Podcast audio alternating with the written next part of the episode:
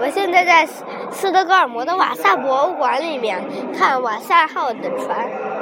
嗯，首先我们一进门，我们能看见一个超大的、超大的轮船的残残骸，这就是瓦萨号。瓦萨号于一六二八年八月十号，哦，在其首航中不幸沉没于斯德哥尔摩海湾。三百三十三年以后，于一千九百六十一年成功打捞了上来。在重建的战舰中，原残还是有百分之九十八，数以百计的雕塑品，嗯，也被也是被打捞上来。然后呢，呃，为瓦萨号建造了一段传传奇的故事。他当时沉没的时候可能是触礁了，但是反正沉没的时候，船上的水手什么的都会很着急。那我们现在来看这一艘帆船，这一艘帆船很长，大约有一百米的样子，然后中间有很多很多的小窗户，可能是炮台，上面还有一个巨大的帆线。但是上面没有帆，船头上面装了一个，呃，就装了一个呃，在头上，在船头一个鸟来指路的一个鸟的房子。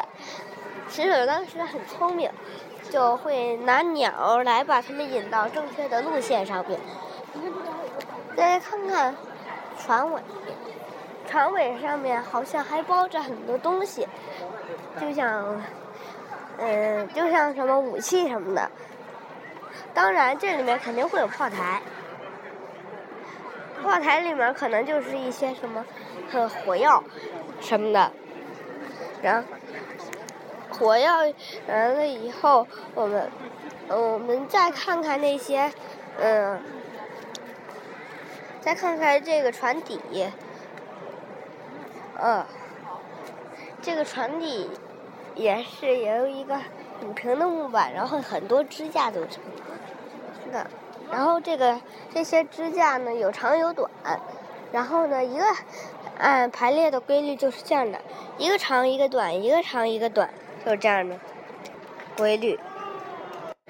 然后船顶有好几根很高的杆子，大约有。四五米、五六米高的样子，船身也很大。